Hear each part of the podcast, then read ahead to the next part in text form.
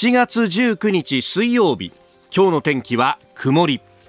ニッポン放送飯田浩二の OK コージーアップ。朝6時を過ぎました。おはようございます。ニッポン放送アナウンサーの飯田浩二です。おはようございます。ニッポン放送アナウンサーの新行市佳です。ニッポン放送飯田浩二の OK Cozy up。この後8時まで生放送です。えー、我々は早朝に起きてですねこの会社にやってくるという生活なんですが今日はもう起きるとスマホに速報がバーッとこう並んでいるという感じでありました。はいうんすで、ー、にね、あの、ツイッター等々、あるいはメールでも、えー、書いてくださっている方がたくさんいらっしゃいますが、えー、共同通信によりますと韓国軍は北朝鮮が今日午前3時半から3時46分頃にかけ、えー、首都平壌のスナン付近から短距離弾道ミサイル2発を日本海に向け発射したと明らかにしております。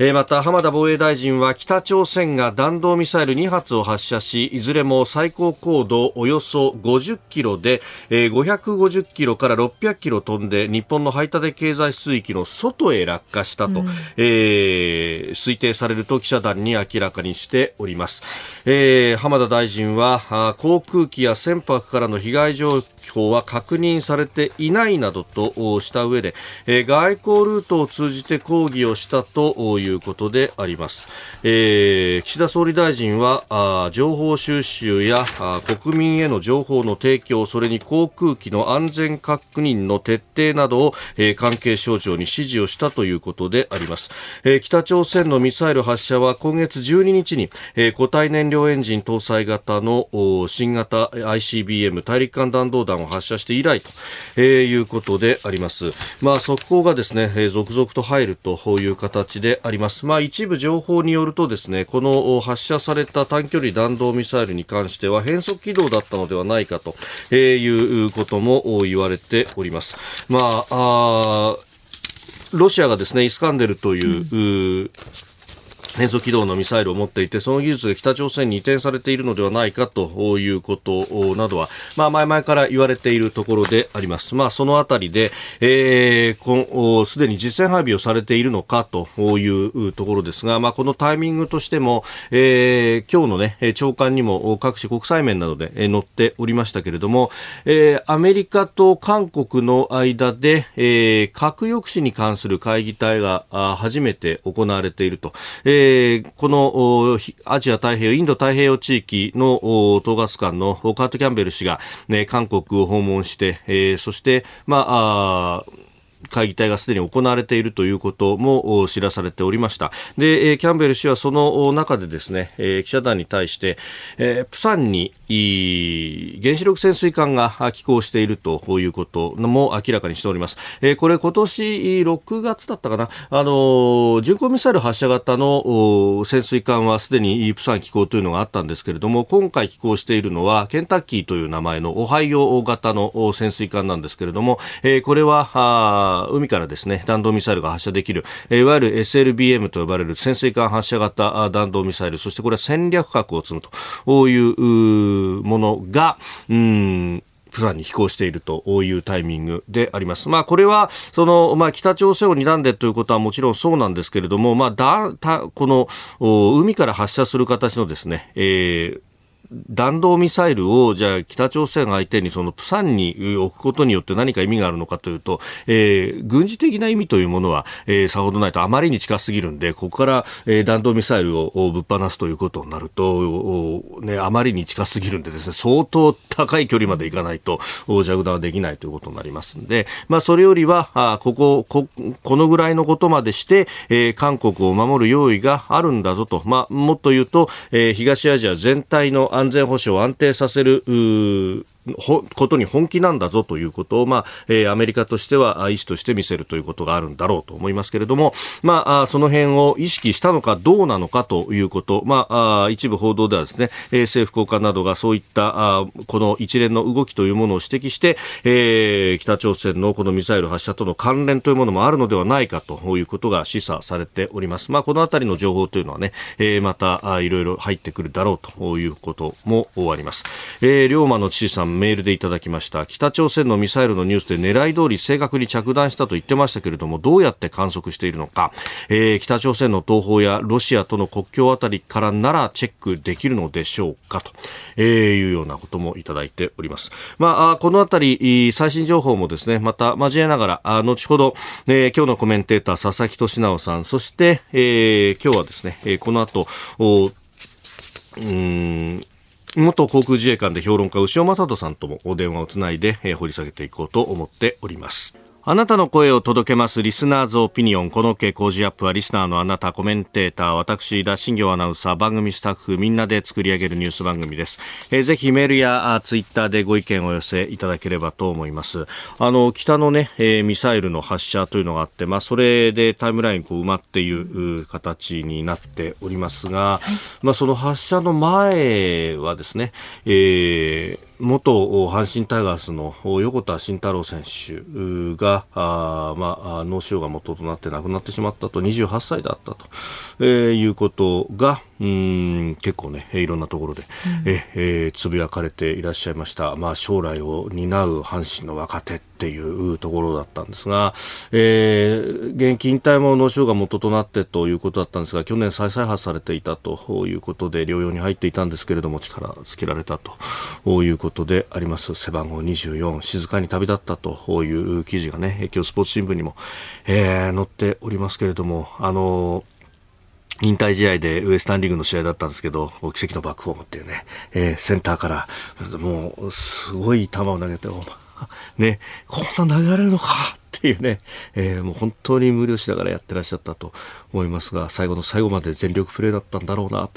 ということを思うと、えー、本当にいい涙が出てくるな、というところであります。たくさんの方がね、つぶやいてくださっていました。まあ私がタイガースファンだからっていうのもあると思いますけれども、えー、こういう選手がいたんだぞっていうことをね、うん、えー、思い出していただいて本当にありがとうございます。えー、そして、謹んでご冥福をお祈りいたします。ご冥福をお祈りいたします。えー、さて、えー、番組8時までお送りいたしますが、メニューざっとご紹介いたします。えー、今朝のコメンテーターはジャーナリスト佐々木俊直さん、この後6時半過ぎからご登場。まずはこの北のミサイルについて、えー、元航空自衛官で評論家、牛尾正人さんと電話をつないでお話を伺ってまいります。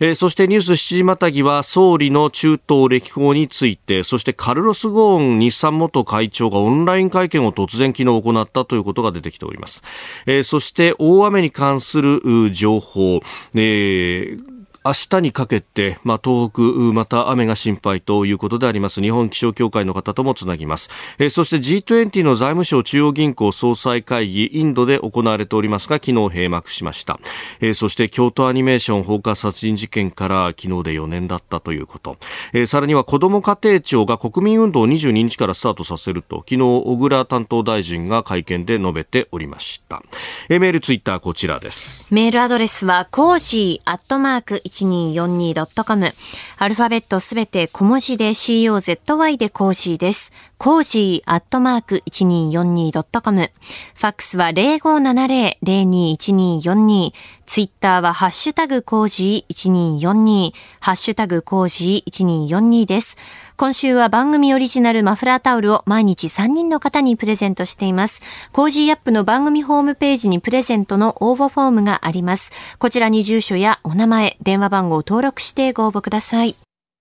ここが気になるのコーナーです。スタジオ長官隠しが入ってきております。えー、今日の紙面ざーっとこう見ますと、まあ、バラバラという感じになってております。えー、朝日新聞、それから毎日新聞は、ウクライナからの国海、黒い海を通じた、えー、食料の輸出について、まあ、協定にロシアが参加を停止したということで、これから、えー、小麦やトウモロコシなどなどが出せなくなるんじゃないかというところで、国連が動き出したというニュースです。朝日新聞、国連食糧危機に拍車、ロシア協定拒否、トルコ仲介鍵。えー、毎日新聞、穀物輸出国連連が仲介継続事務総長、えー、食料安保の生命線ということで、まあ、このあたりから出てくるですね、えー、安価なこの小麦やトウモロコシというところが、ね、アフリカ、中東などなどという国々に、まあ、渡っていると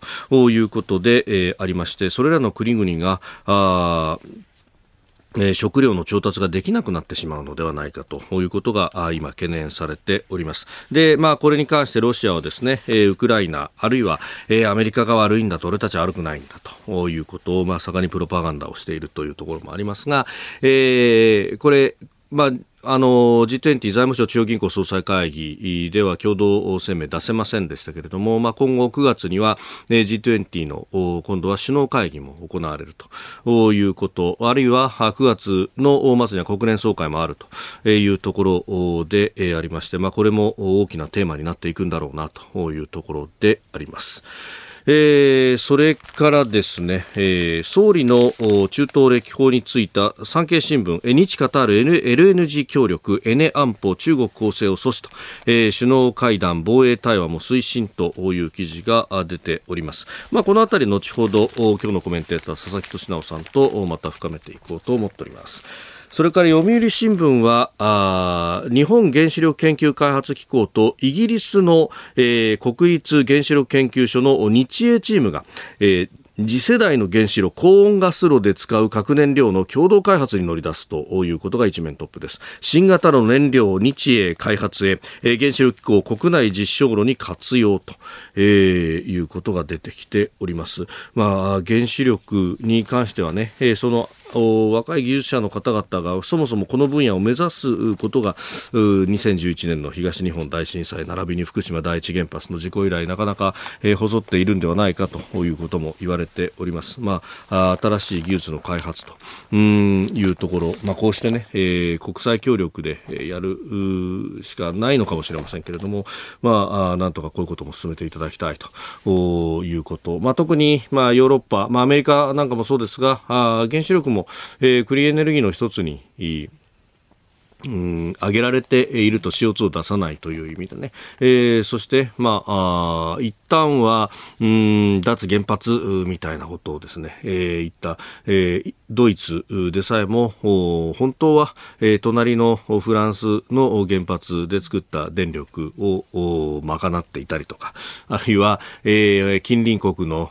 原子力発電所を運営する会社に実はドイツの会社が投資をしていとしていたりとかですね、えーまあ、その辺本音と建前の部分でやっている部分がありますんでそしてヨーロッパはそして送電線がつながっているのでそういうことができるんですが日本の場合は島国で自分のところで電気作らない限り他から持ってくるということができませんので、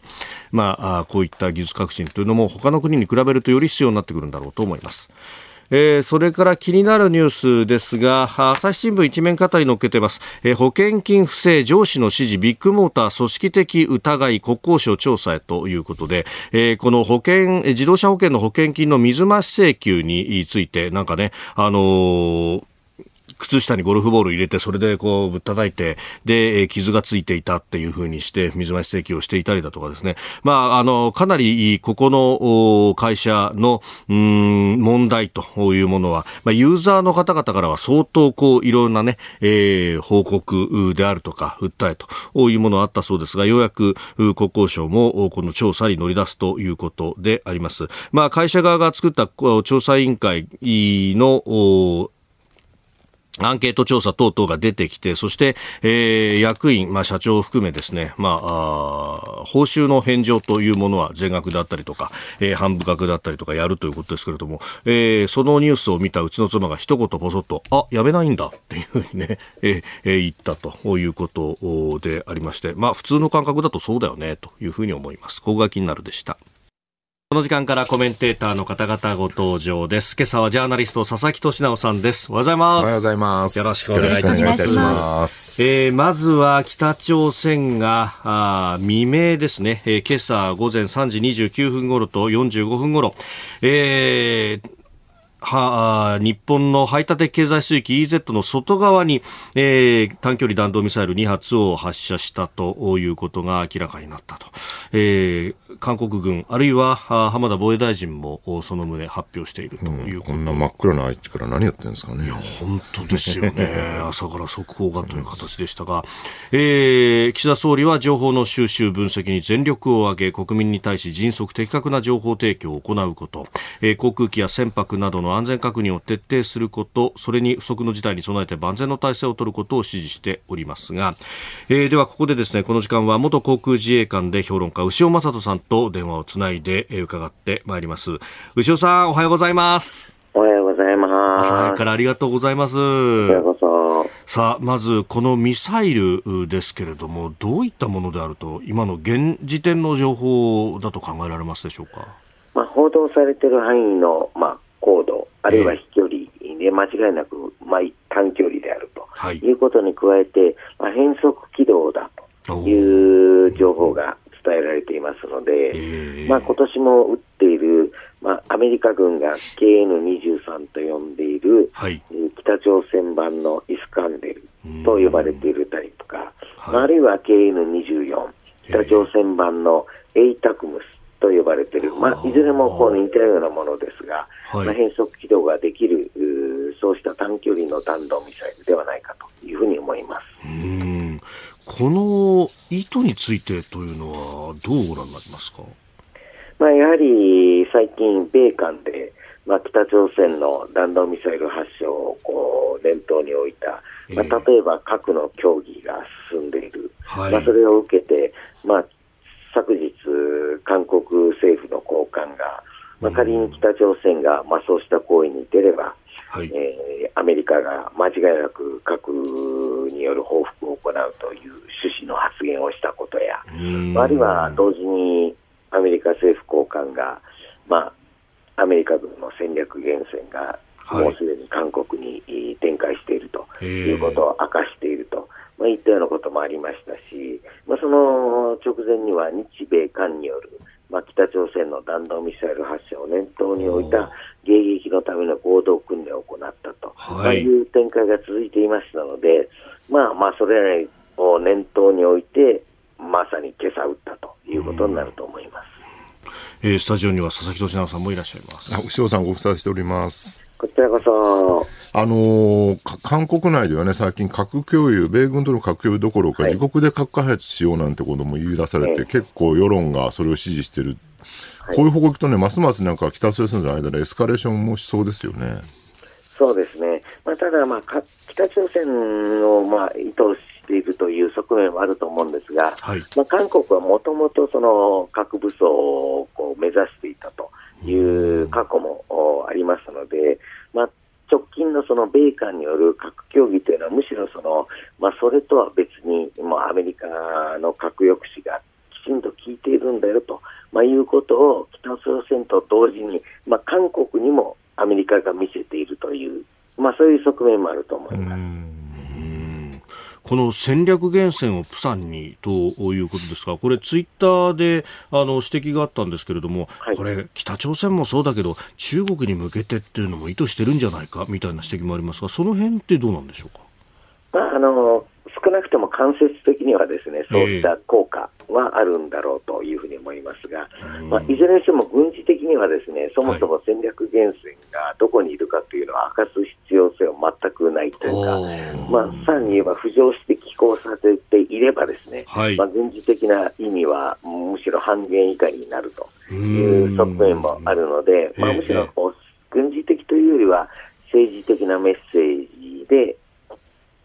なぜ今ここにいると明かしているということだと思います。なるほど。藤尾さん、朝早くからどうもありがとうございました。また引き続きいろいろ教えていただければと思いますんで、よろしくお願いいたします。よろしくお願いいたします。ありがとうございました。ありがとうございました。えー、元航空自衛官で評論家、牛尾正人さんに伺いました。お聞きの配信プログラムはニッポン放送飯田浩司の OK Cozy up の再編集版です。ポッドキャスト YouTube でお聞きのあなた。通勤や移動中に最新ニュースを押さえておきたい方。放送内容を少しでも早く知りたい方。スマホやパソコンから radiko のタイムフリー機能でお聞きいただくと放送中であれば追っかけ再生も可能ですし放送後でも好きな時間に番組のコンテンツを自分で選んでお聞きいただけます。毎朝6時の生放送では登場するコメンテーターの最近の活動はもちろんたっぷりとニュース解説をお送りしています。レギュラーコメンテーターに加えて専門家と随時つないで掘り下げてお送りしています。日本放送のエリア内でお聞きの皆さんラジコラジコのタイムフリーでチェックしてください。ツイッターでは最新情報を発信中。ぜひフォローして番組にご参加ください。あなたと一緒にニュースを考える飯田浩二の OK 工事アップ。コメンテーターの方々と7時をまたいでニュースを掘り下げてまいります。えー、今朝はジャーナリスト佐々木俊直さんです。引き続きよろしくお願いします。よろしくお願いいたします。えー、まず株と為替の値動きをお伝えしておきます。現地18日のニューヨーク株式市場ダウ平均株価は、えー、前日と比べて366ドル58セント高い3万4951ドル93セントで取引を終えました。ハイテク銘柄中心ナスダック総合指数は108.69ポイント上がって1万4353.64でした。一方、円相場は1ドル138円80銭付近で取引されております。アメリカの銀行大手バンクオブアメリカ、バンカメの決算が好調だったことなどを受けて、景気敏感株が買われて7日続伸であったということであります。えー、ではこの時間取り上げるニュースはこちらです。カタールと LNG 安定供給で協力確認。岸田総理中東歴訪を終え帰国へ。中東歴訪中の岸田総理大臣は18日3カ国目となるカタールの首都ドーハでタミム市長と会談しました。カタールは世界有数のガス産出国で日本も LNG 液化天然ガスを輸入していますがロシアのウクライナ侵略で重要性が増しているエネルギー市場の安定化のため協力し合うことで合意しました。岸田総理はすべての日程を終え帰国の途についております。えー、ではまずこの3カ国歴訪を終えましてカタールで、えー、記者会見をする岸田総理大臣です。日本が協力して中東地域を将来のクリーンエネルギーや重要鉱物のグローバルな供給ハブとするビジョンを提示し賛同を得ました。政治ま、経済両面で影響力を増すこれらの湾岸諸国と外交防衛分野における対話の機会を増やすとともに、国際条理におけるより一層の協力を深めていくことで合意をいたしました。えー、ということで、このエネルギー、うん、クリーンエネルギーも含めてと。そうですね。まあ、こうやって中東外遊してるとまた、はい、台風来て大変なのに外遊してるとは何事だとかツイッターで怒ってる人がいっぱいいるんだけど外遊ってのは遊びに行くだと思ってる人多いんですかね世の中にはね、えー、この文字のね ね、イメージでね、うん、中東は今すごい大事な日本にとって大事なポジションになってきててあの、はい、石油依存度がまた高まってるっていうね中あの中東へのね。中東への依存度がね。戦後だから高度経済成長で、はい、もう中東からどんどん石油輸入するようになって石油ショックの前まで91%ぐらい、でこれは石油ショック起きて、すごい値上がりして、ですね、はい、中東にだけ頼ってるとね、湾岸戦争と当時ありましたから、イスラエルとの間で、はい、これ危険だっていうんで、分散して、うん、まあ、中国とかインドネシアからも輸入するようになって、一時80年代、バブルの頃には68%、中東依存度、かなり下げたんですよね。はい、ところがこの後まあ、結局、インドネシアとか中国がどんどん経済成長を始めたので、はい、自国で彼らは石油を使うようになって、逆に輸入国になってしまってから、輸出してくれなくなったと。いうので、また中東依存度が上がってきてですね、まあ、はい8割ぐらいまで上がってたのかな。でもそれでもまだ、ね、石油ショックの前の91%までは至らないよねって言ってたんだけど、このウクライナ侵攻で、ロシアからのね、その石油や何やら全部シャッターダウンしてした結果どうなってるかって今95%ぐらいっていうね。中東依存度95%。そうなんです。原油についてはね。いやもう過去最高だ、ね、そうなんです。石油ショック以前のレベルどころじゃないとこまで中東依存しちゃってるんで、これで中東で何かあったら日本はもうまさに首根っこ締められてしまうから、はい、とにかく関係性をちゃんとね、保っとかなきゃいけないと。で、一方で、よく言われてるんですけど、その、アメリカと、特にサウジですね、えー一番その中東の中での産油国の大きい国ですけども、そこの関係性がひび入ってるって何かっていうと、まあ、結局、中東のイスラム国ってやっぱり人権抑圧みたいな面があって、イスラムうん国家。うん。まあ、イスラム国家ですからね、ええでそれに対してやっぱバイデン、ね、民主党政権ってのはやっぱり今のそのなんか、いわゆるアメリカ的なリベラルでいうと、許せん。っうーん。ていうところでね、微妙にこう亀裂が走ってるみたいな話があって、まあ、特にね、あの、ジャマル・カショギという記者の殺害に、えーりましたね。指導者自らがかかったんじゃないかという話がね、くすぶってますよね、ずっとね。そうなんですだからあの今回のロシア、あのウクライナ侵攻でね、そのまあ、原油の値段が上がりそうだと、なので、もっとたくさん放出してくれっていうふうに、オペックにバイデンが頼みに行ったんだけど、はい。微妙にやってくれなかったっていうね。ええええで、その一方で、あれ、去年の暮れでしたっけ、習近平が突然サウジをはい。訪問して、ええ。で、イランとサウジの関係を修復させたりとかね、もう着々と中国が、はい。そのサウジにね、しなんかこう、忍び寄ってるみたいな。で、ほっとくとなんかね、サウジと中国が仲良くなってしまったら、中国のい、ね、意向を組んで、なんか日本に石油あんまり輸出しないみたいなことになったら大変だよね。確かにそうですよね。中国も一方でサウジとかの原油の輸入国に今なってるんですよね。そうなんですよね。だから中東どっちかの取り合いになってる感じってあるので、はいここで、だからずっと言ってなかったんですよね、その日本は、首脳はね。だから安倍さんがはい3、4年、3年ぐらい前かな。そうですね。2022年の1月、コロナの直前に。あそうですね。行ったきりだから、まあ、これでもう一回行って、ちゃんと関係修復含めてやっていこうと。まあ、サウジにとっては、その、脱原油みたいなね。はいまあ、金は莫大になるので、あの、資金を使っていろんなビジネスやりたいよねと。まあ、脱炭素とか含めてね。はい。でまあ、結局、世界的に見ると脱炭素の流れで石油はあんま使わない方向に行きたいってのあるわけだから、そこに乗りたいってのは、そうするとそこで技術力が必要なので、じゃあ日本のそういう技術をなんとかこう導入したいと。はい。で日本としては原油をちゃんと安定確保したいっていうところで、まあ、一方的にそのサウジにお願いします、頭下げに行くだけじゃなくて、ある程度ウィンウィンの関係が作れるんじゃないかっていう目論みもあったりとか、うーん。でカタールも大事ですよね、カタールはほら、はい。天然ガスのええ最大輸出国の一つなので、はいやっぱここでちゃんと押さえておくと、あのロシアから天然ガス輸入しないでも、カタールからちゃんと輸入できるようにしていきましょうっていうんで、まあまあ、もう一回こう中東がね、日本にとって非常に重要な戦略的な相手国になってきたっていうことだと思いますね。まあ、カタールのね、この天然ガスの権益に関しても、かつては日本はしっかりとしたものを持ってたんですけれども、これまあ、ロシアシフトみたいなものもある中で、一旦ちょっと関係が冷え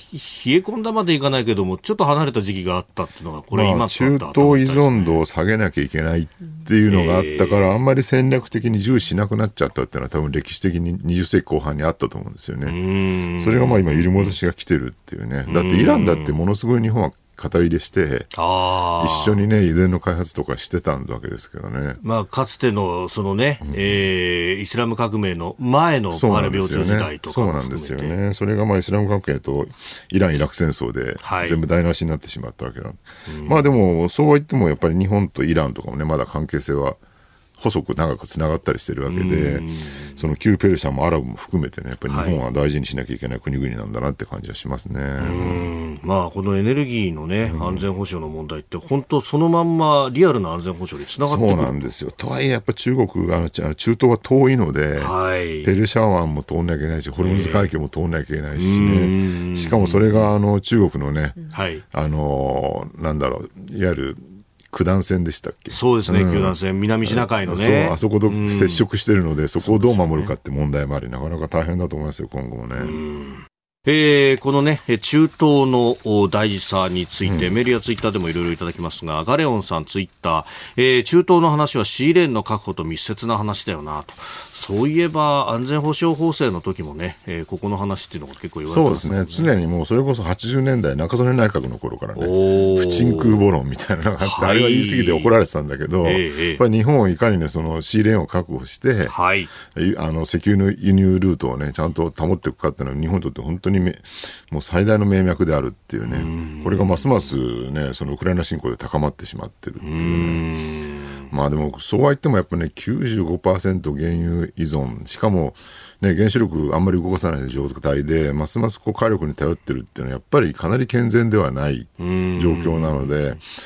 まあ、原子力は原子力にもちろん心配はたくさんあるんだけど、一方でその安全保障との、ね、なんかバランスの問題で考えれば、やっぱここは原子力再稼働をきちんと進めて、さらにまあ岸田さんが言ってるように新設も、ねはい、してですね、もう原子力のあのテクノロジーもどんどん進んでますからね、まあ、そういうバランスで考えるっていうのは多分大事なんじゃないかなと。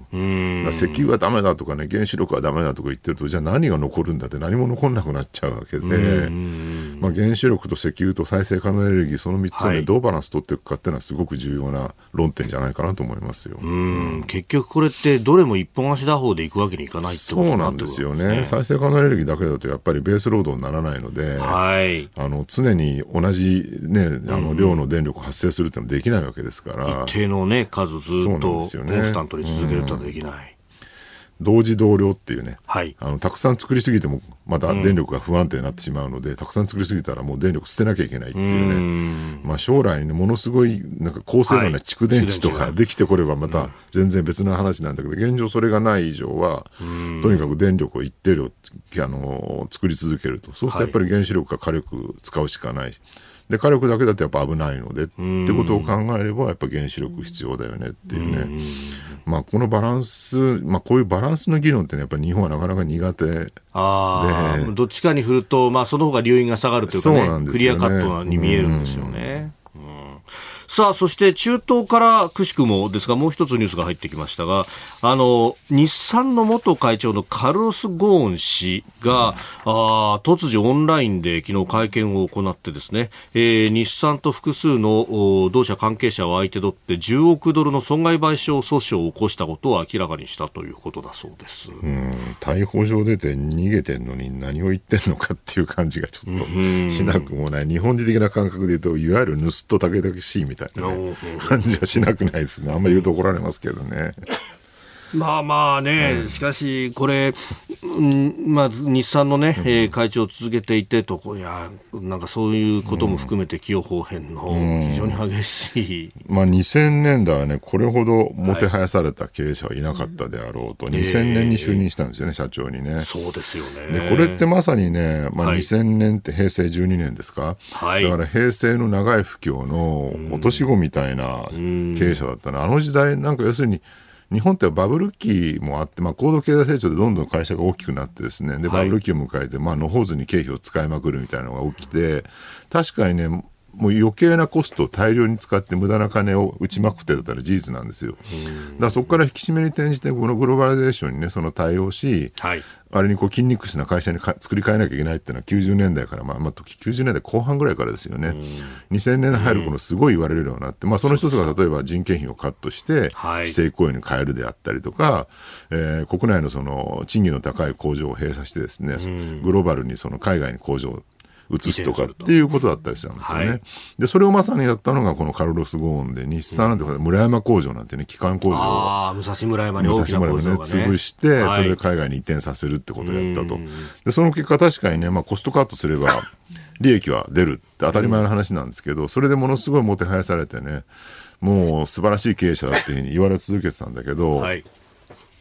あの時代似たような、ね、名前は言いませんけど、マクドナルドの社長だったりとか、似たようなそのコストカットでね、はい、もてはやされた社長がいっぱいいて、まあ、えー、なんだろう、ある意味、今となってはコストカットしただけで、うん、その後のなんだろう、新規のね、新商品だったりとか、素晴らしいこうイノベーションだったら大して何も生み出してないじゃんと。見た目上ね、そのコストカットして売り上げを出したように見えるっていうね、はい、当時再生請負人みたいな言い方をしてて、あ、る意味だからねファンドの発想なんですよイクイティファンドとか要するにもう採算部門切って。そうそう採算部門切ってもうスリムにして、うんうん、作り変えるっていうのが再生請負だっていうふうに、はいあの頃よく言われる2000年代ぐらいね。そうですね。それは確かに、うん、うん、いいんだけど、別にその次があんまり見えてない。っっていうね、再生請負の場合には。結局、ファンドの場合はそうやって企業価値高めた上で最後売り抜けちゃえばいいっていう発想だから、その先20年、うん、30年の発想がなかった。そうなんですよ。で、それを社長がやっちゃいけないわけで、うん、再生請負人と言いながら、ね、ファンドと同じことやって、結局その先が見えてないから、結局日産なんかそうなんだけど、そのゴーン時代にやっぱり社員のモチベーションがかなり下がってしまうと、いつリストラされるか分かんないっていうね。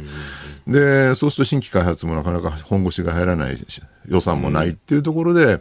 まあ、ネガティブなスパイラルに入り込んでしまった部分っていうのは結構あるんじゃないかなと。うんおはようニュースネットワーク。えー、まず、大雨に関する情報からお伝えしてまいります。梅雨前線や低気圧の影響で東北では明日にかけ大雨となるところがあるとして気象庁は土砂災害や低い土地の浸水河川の増水や氾濫に厳重に警戒するよう呼びかけています。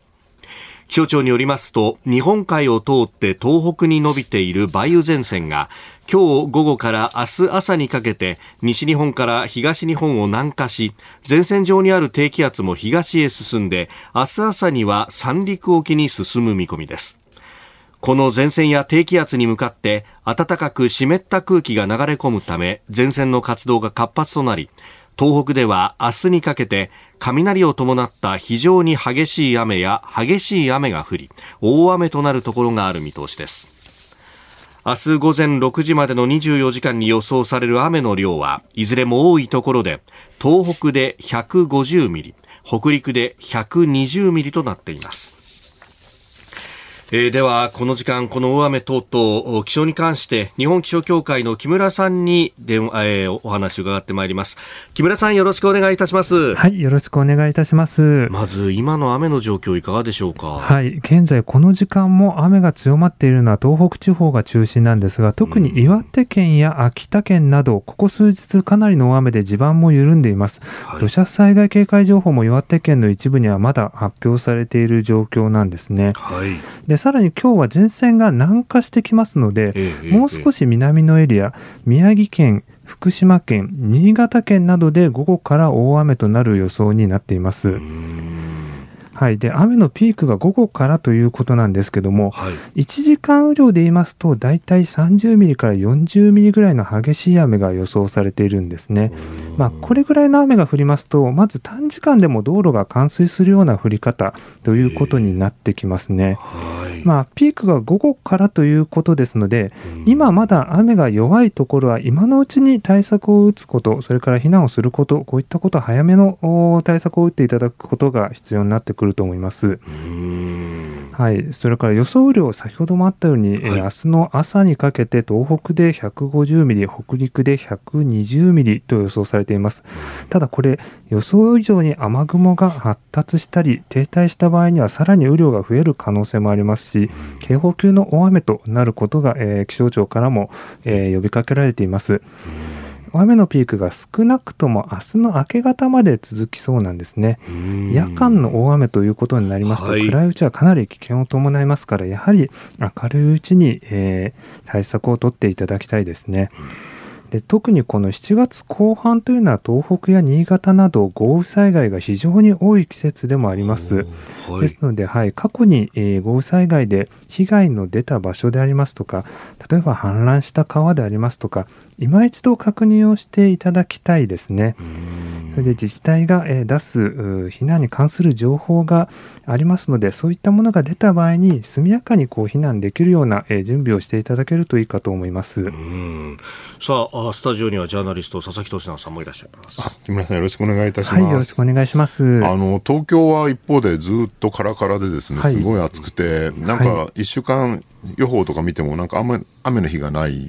感じなんですけど、梅雨前線東京まで降りてくるんですかね、はい、まだ今後。はい、そうですね。あの、昨日まではやはり関東などかなり厳しい暑さになりましたね。私もかなり体が答えている状況なんですけども、はい。今日に関しては曇りや雨となるところが多いので、はい、昨日ほどの極端な暑さというのは収まってきそうなんですね。で梅雨前線がこの後今日えー、それから明日にかけて少し南下して関東にもかかってきますので、はい、まあ、あの昨日ほどの暑さではないんですけども、それでも東京都心で33度という予想が今日も出ていますので、うんやはり気温は少し下がるんですけども、それでも湿度が代わりに上がってきてしまうんですね。そうなりますと、やはり熱中症のリスクというのは、あの危険度は高い状況が続きますので、まあ、関東でも今日は千葉県に熱中症警戒アラート出ていますし、その他西日本方面でも、えー、同じような熱中症警戒アラート出ているところがありますので、まあ、この先1週間の予想気温、えー、ですけども、まあ、大体東京で言いますと30度から33度くらいというところで、まあ、猛暑日というのはないんですが、やはり蒸し暑さは続きますし、湿度高いですからね、あの体調管理ではやはり引き続き注意が必要になってきます。このまま梅雨明けになっちゃうとかそう、そういう可能性もひょっとしてあったりするんですか？はい、なかなかその梅雨明けに関しては難しいところが出てきましてですね、えー、実はこう梅雨前線というのが1回今日南下するんですが、またあの週末以降に北上してくるような予想もありますので、ちょっとこの先1週間に関してはまだ梅雨明けというのは見通せないというような状況です。早くても来週の後半ぐらいになる可能性もありますし、まあ、今年はちょっとエルニーニョ現象というものが発生していますので、はい、エルニーニョ現象が発生しますと、梅雨明けが遅れるということも、えー、結構あったりしますから、もしかすると梅雨明けが遅れたり、あるいは梅雨明け梅雨が明けたとしても、その後戻り梅雨があったり、天候不順が続くという可能性もありますね。これ、この7月あたりからこんだけ暑いと、もうどうなっちゃうんだろうと思うんですが、はい、この、まあ、夏休みもありますけれども、はい、それに向けての予測っていかがですか、はい。まあ、長期予報を見てみますと、8月、9月もですね、やはり西日本、東日本、気温が高い予想なんですね。まあ、天候不順ではあるんですが、晴れた日はかなり暑いというところで、ちょっと大雨にもですね、熱中症にもどちらにもこう警戒していかなければいけない夏になってしまいそうですね。暑いですね。ちょっと厳しい夏ですね、これはね。はい、と過酷な夏になるかもしれません。なるほど。わかりました。木村さん、あの、朝からどうもありがとうございます。またいろいろ教えてください。はい、はい、ありがとうございました。ありがとうございました。はい、失礼いたします。失礼します。えー、日本気象協会の木村さんに、まあ、気象について、えー、東北の大雨、豪雨の警戒、そして、えー、一方で太平洋側を中心としたこの暑さについてもね、うん、お話をいただきました。大雨も猛暑もってちょっともうきつくないですか？いやー、本当ですよね。どちらも警戒しなきゃいけない、ね、しかもレジャーとかね、旅行の予定立てにくいですよね。そうなんだ、ね、梅雨明けだと梅雨明け1週間天気いいとか、えー、あって山の日あたりはなんかどっか遊びに込みってできるんだけど、なんか雨降るかもしれないっていうのに常に考慮しなきゃいけないんで、まあ、雨雲レーダーのアプリとかをね、常に活用して、ね、雨が接近してるかどうか確認しながら暮らすってぐらい大事じゃないかなと思いますよ。えでは続いて、えー、こちらのニュースです。G20 財務省中央銀行総裁会議閉幕共同声明は見送りインド西部のガンディナガルで開かれた G20 財務省中央銀行総裁会議が18日閉幕しました。ロシアのウクライナ侵略をめぐり多くの国とロシアの間で歩み寄りは見られず侵略以降今回も含め6回連続で共同声明の採択は見送られております。一方でインドが公表した議長総括は世界経済の成長の鈍さを指摘しましてなお不均等だとしてグローバルサウスの代表格として各国の債務や気候変動問題などで先進国への不満をにじませております。うんロシア、中国とね、西側諸国、G7 の諸国が同席するっていう意味では、はい、今、国連がね、ほとんど機能してない中で、貴重な場ではあるんだけど、やっぱり何も決まらないっていうのは当然そうなるだろうなというね。まあ、ウクライナ問題に関してはね、中国、ロシアは同意するわけない。ただ多分一番ポイントになってたのは、その、途上国の債務問題。うん、あのドル建てとかで債務を持っていて、はい、そうすると今、アメリカ利上げしてるじゃないですか、インフレになって、えー、えー、なので、それで債務負担が非常に重くなると。そうですよね、ね。まあ、ドル高が進むってことは、その国の通貨が安くなっちゃうんですよね。調達が難しくなっちゃうと。うん。でそうするとスリランカみたいに、ね、デフォルトする国が出てこな、くる可能性があるんで、もうちょっと債務負担に考えなきゃいけない、ただ、いろんなところに債務があるわけです、一つの国はね、アメリカにもあれば、中国にもあれば、あるいは日本にもあったりとかするんで、債務整理をしましょうって、まるでほら、多重債務者の債,、債権整理みたいな感じでね。でっていうので、そのデータ化しましょうっていう、そのそれぞれの国がどんな債務を持ってるかって、中国からいくら借りて、アメリカいくら借りてるのかってやろうとしたんだけど、はい、最大の債権国である中国が、なん。かちょっと嫌だな、それはみたいな感じでね。ねスリランカの債務整理に関してって、フランスだとか日本だとか合意してやろうとするんだけど、うん、中国はなかなか後ろそうなんですよね。で、結局それもうまくまとまらないというので、まあ結局、そこのなんかね、中ロとその他の国の温度差みたいなのが、やっぱまた明らかになるだけだったかなと。一方で、この債務問題ってね、結構その、いわゆるグローバルサウスって最近言われるような、はい、南半球中心の途上国に対して、その、まあ、北半球のね、うんうん、えー、先進国が手を差し伸べるいいチャンスでもあるわけだから、はい、ここでやっぱり、中国がうんと言わなくても、まあ、その G20 の場ではなくてもですね、日本とか、あるいはヨーロッパとかはですね、なるべくこう、強調して債務問題に取り組むみたいな姿勢を見せておくと、まあ、よりいい顔ができんじゃないかなと、僕は思ったりするんですけどね。まあ、その辺でね、今度はその先進国、うん、特にアメリカなんかは、いや、民主主義国じゃなきゃ貸せないよとか、人権があるから貸せないとか、あんまりそこが厳しすぎると、そこでそっぽ向かそうなんですね。そこでリベラルデモクラシー持ってくると面倒くさいので、はい、途上国はね、独裁国も多いですからね。えー、それで日本がやっぱ法の支配っていうことを全面に打ち出して、はい、デモクラシー関係ないですよってやるのがいいんじゃないかなと思いますよね。うん。あれはなかなかいい単語をひねり出したところ法の支配はいね、いいですよ、うん、ルールオブローだと。そうですね。続いて、教えてニュースキーワードです。京都アニメーション放火殺人事件から4年。36人が死亡した2019年の京都アニメーション放火殺人事件から昨日で4年となりました。京都市伏見区の京都アニメーション第一スタジオがあった場所では事件が起きた午前10時半ごろから遺族や関係者が亡くなった36人に祈りを捧げました。殺人などの罪で起訴された青葉真司被告45歳の裁判員裁判は今年9月から始まる予定で弁護側は刑事責任能力について争うとみられております、4年が経った。何年過ぎても言えないと。いうふうに社長は語っております。まだ裁判が始まってないんですよね、はい、全身にこの容疑者がですね、やけどを負って、うん、それをもう病院で全力を尽くして治療しているっていうね、まあ極刑がね、かあの言い渡せる可能性も十分あると思うんだけど、それでも必死で救うっていう医療従事者の方たちの本当に努力はですね、献身的な声はもう頭が下がるのみかなっていうね。で、まあこうやってね、とにかくひどいことした人間でも徹底的に救うんだっていうところは、はい、ちゃんと裁判を消さなきゃいけないんだっていうのはね、やっぱ法治国家、日本のね、はいえー、素晴らしいところだなと本当に思いますよね。法においてきちっと裁く、うん、っていうね。そして、まあ、あ原因の究明というところも、うん、まあ、彼が、青葉真司被告が亡くなってしまっては引き出すことはそうなんですよ。いまだに動機もはっきりよくわからないっていうところもあって、まあ、こういうね、その、なんだろうな、テロと言っていいのかどうかわからない。最近だから警察庁は、あの、ローンウルフとか言わないと、ローンオフェンダーっていうね、孤独な攻撃者みたいな意味ですかね、はい、そういう言い方をしていて、えーはい、まあ、テロっていうとね、その政治的な理由、あるいは宗教的な理由みたいなのがいなきゃいけないんだけど、うん、日本のテロっていうか、まあ、その、なんだ直接自分と関わりのない人を無差別に殺害するみたいなね、はい、そういう事件は結構多発してそれこそ秋葉原連続殺傷とかもそうでしたけど、うん。うん、あれもね原因がいろいろ法廷で喋ったんだけど何言ってるのかよくわからないところがあってなんか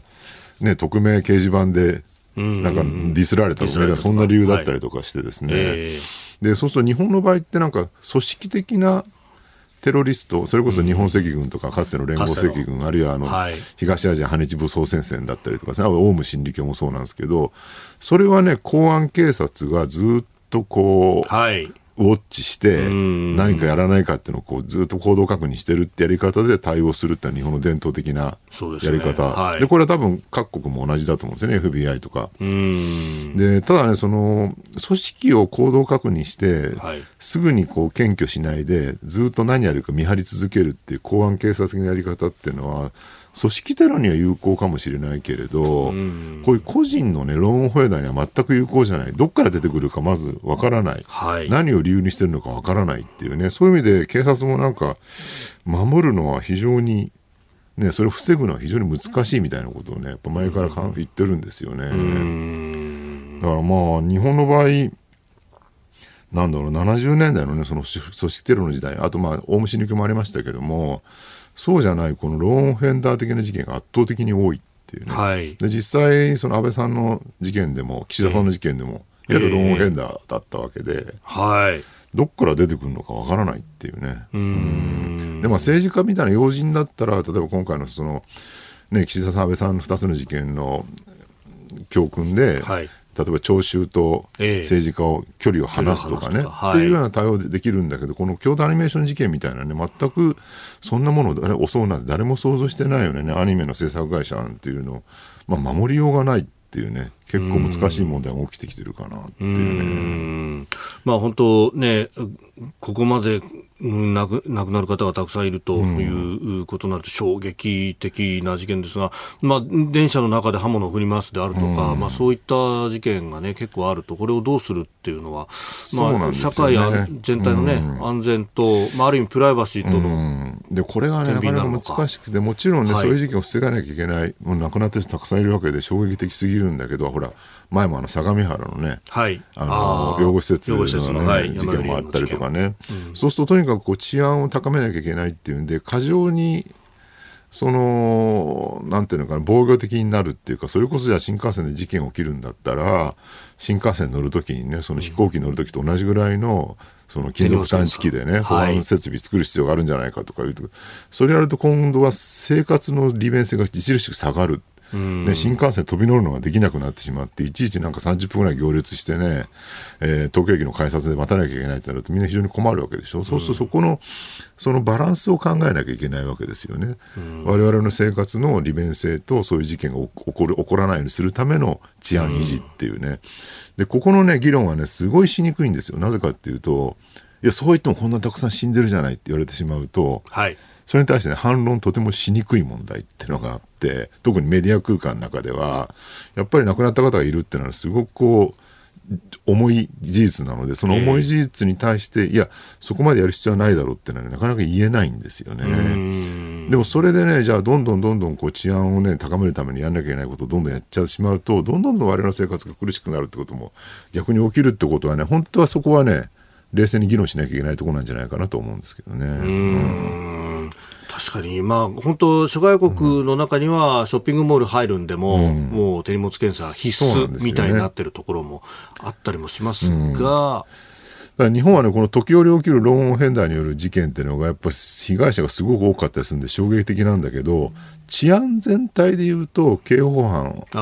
あるいは凶悪犯含めて、ものすごい少ないんですよね、諸外国に比べて。一番日本で多かったのは昭和20年代のあの戦後の混乱期で、あの頃から比べても、ね、例えば殺人事件の数なんて、もう2桁ぐらい減ってるぐらいな感じなんですけど、そこがね、どうしてもこういうね、突発する凶悪事件でなんか活気されてなんか血が悪くなってイメージしてしまうっていうところの問題もあるかなと。続いてここだけニューススクープアップです。この時間最後のニュースをスクープアップ子ども家庭庁国民運動を22日スタート子ども家庭庁は昨日子どもや育児中の家庭を応援する国民運動を今月22日から本格的に開始すると発表しました。小倉正信子ども政策担当大臣やタレントらが出席するイベントを皮切りに優れた取り組みの表彰などを行い社会全体で子育てを支える機運を高める狙いです。えー、岸田政権が掲げる次元の異なる少子化対策の一環だそうです。これなんかえらくねキャンペーン的なんですよね、えー、なんか目玉にしてるのがなんだっけこう、はい、家族留学って言って家族留学、ね、若者が子育て中の家庭を訪問して育児の体験談を経験を聞くみたいなねなるほど。うん。まあ別にやってもいいけど、えー、それが少子化対策って言われても、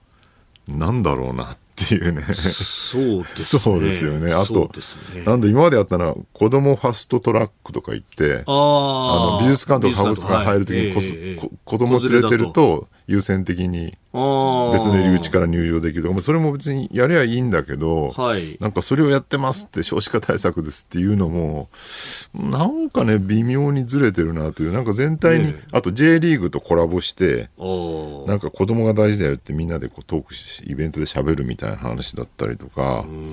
うん。なんかね、子供ファストトラックなんか、それ言ったら、あの、飛行機会社みんなやってんじゃんみたいな、ね、そうですよね。一番最初に優先登場ってありますからね。おそうか、子供ファーストの会社があって思うかって話で。ねなんか予算枠5兆円もある割にはやってることが急にしょぼいなっていう、ねうん、なんかどっかの広告代理店が考えたかのような、はい、割にキャンペーン的なねアイデアで、うん、なんかこれっていわゆる、啓発とかね啓蒙とか言われるもので、はい、まあ、啓蒙って言葉は最近あんまなるべく使わなくなったってなぜかというと啓蒙ってあの古いっていう頭が悪くて古いって意味なので中国人がモンゴルのことをバカにするのに蒙古って呼んだのは蒙で古いからっていうねそういう差別語だったわけですよ。なるほど、うん、だから啓蒙っていうのは頭の悪い人を開いてあげるっていう意味があるので図を上上から目線なんですよね、まあ、だから最近啓発って言い方をするんだけど、はい、なんかねその啓発でいいのかっていう感じがするんですよね。だから、ね、少子化が進んでいて子供がどんどん減ってることに対する危機感っていうのは日本人全員がほぼみんな持ってるわけですよね。はい、でそこでどうやって子供を増やすかっていう話で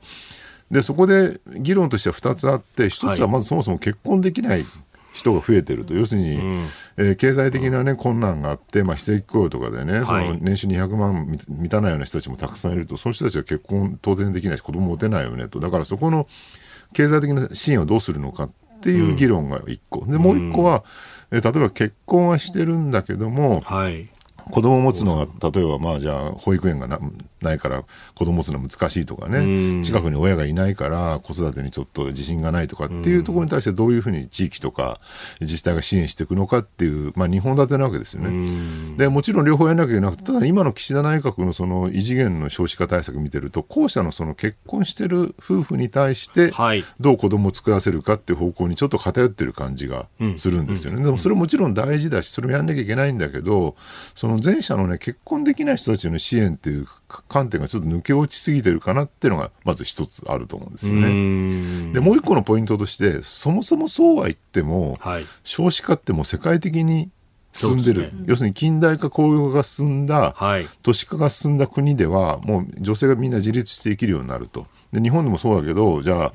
ね、30代とかで働いててもうここで今子供を作ったら、まあ、自分のキャリアが、ね、壊れるのが嫌だよねって考えてる女性はたくさんいると。でなおかつも結婚しなくても別にずっと自分は生きていけるっていうふうに考えた時に子供を持つっていうモチベーションがやっぱりどこの国でも下がってくるって間違いなくあるわけですよね、うん、先進各国出生率はねあの北欧に見習えなんて言いますけどその北欧だって1.5そうなんですよ。今フィンランドとかでも日本より低いっていうね、こう状況になってきてるわけで。で結局ヨーロッパは高いって言ってたのはあれはかなり移民が影響してたっていうのは今になって言われてるわけですね、はい、でアメリカは相変わらず高いんです。これやっぱりメキシコとか南米から相当な移民が流入してるからであるっていう結論であると。はいでじゃあ移民を流入すればいいのかって、まあ、それはまた別の議論になってきてそうですねねヨーロッパのような混乱した状況になるのはどうなのかって議論も出てくるわけだから、僕はね、やっぱりね、少子化はもうある程度、しょうがない、うんうん、しょうがなくはないんだけど、そこを甘んじて受け入れるっていう面、一面も結構どっかで必要なのかな。だから少子化対策しながら、うんはい、同時に少子化を受け入れるような体制を整えるっていう二面作戦でやった方が僕はいいんじゃないのかなと。社会の構造変化のそうなんですよね。で、それこそほら、AI がロボットが、みたいなので、ね、仕事奪われるとか言ってるじゃないですか。で、仕事奪われるって言ってる一方で、全然脈絡なく、ね、その、働く人が減ってくるのは問題だって言ってるわけだから、いや、仕事を奪われる人がいて働く人が減ってくるならちょうどついつま合うじゃないっていう意見もできるわけですよね。ただそこの問題は、その、減ってく仕事が、いわゆるその高度な仕事だけが残ってくとなると、今現状、高度じゃない仕事をしてる人たちが、そっちにリスキリングしてね、移さなきゃいけないっていうね、そこがマッチングうまくできるかどうかって問題が解決しないので、その人が減って、あの減っていくってことと、仕事が奪われていくっていうのは両方とも問題になっちゃってるんですよね。うん、そこをね、どうやって埋めるのかっていうことをちゃんと設計していくってことをやれば、はい、そんなにね、少子化しても問題ないんじゃないかな。えええ、も健康年齢どんどん高まってますから、昔はね、55歳定年制みたいな時代もあって、70年代ぐらいまで。でも今やね別に70になっても全然働けるぐらいの感じになってきてるわけだから、えー、まあ、高齢者も働くってことを考えていくようにすれば、うん、ある程度人口減の世界でも、我々のね、日本は人口が9000万とか8000万になったとしても、はい、まあまあ、経済規模を維持できるんじゃないかなって感じもするんですよね。うん。まあ、本当ね、そういったこう流動性というか、こう高めることによって、うん、まあ、それでこう収入がね、ある程度確保されたりだとか、うん、すれば、その今度は結婚するしないの話の時にも、あ経済面では大丈夫だよねそうですよね。いうことになってそういうね、なんかグランドデザインですよね、これからの日本の人口減の社会で、はい、少子化対策もしながら、そうじゃないかとか、うん、そういうなんか国民的議論を活性化するみたいなことをこども家庭庁やってほしいなと、うん、そんなね、子供のいる家庭にね、若者が話を聞きに行くとか、なんかそれよくわかんないことやってないで、いやまあ、もうちょっと根本の議論してほしいよって感じですよ。本当結婚してるカップルのじゃあ出生率とか子供を持つ持たないっていうのは、実は率はそれほど変わってないという話言われてますよね。言われてますよね。うん、だからやっぱりもう経済的な理由で結婚できないよと、うん、あの責任持てないからねってなっちゃってるところをどう変えるんだっていうの。そうなんですよ。ところがね、うん、この子育てに関する政策に関しても、じゃあ社会保険料上げますみたいな。ええー、そうなんですよ、ね。かえって苦しくなるのかっていうね。しかも、これって払ってる現役世代だけが苦しくなるのかっていうね。そうそう、だから子ども家庭庁こんな子ども、子供育てましょうでやってる一方で、はい、増税してどんどん経済が苦しくなってるっていうね。それが、ね、頭の中で矛盾してるって気づかないのか、岸田さんはって、ちょっと言いたいですけどね。あなたと一緒に作る朝のニュース番組、飯田浩司の OK Cozy up。ニッポン放送の放送エリア外でお聞きのあなたそして海外でお聞きのあなた。今朝もポッドキャスト YouTube でご愛聴いただきましてありがとうございました。飯田浩司の OK Cozy up。東京有楽町ニッポン放送で月曜日から金曜日朝6時から8時まで生放送でお送りしています。番組ホームページでは登場いただくコメンテーターのラインナップや放送内容の原稿化された記事など情報盛りだくさんです。また公式ツイッターでは平日は毎日最新情報を配信中。ぜひチェックしてみてください。そしてもう一つ飯田浩二アナウンサーが「夕刊富士」で毎週火曜日に連載中。飯田浩二の「そこまで言うか」こちらもぜひご覧になってください。忙しい朝そして移動中ニュースを少し深く知りたい時ぜひ AM、FM、ラジコはもちろん日本放送のポッドキャスト YouTube でお楽しみください。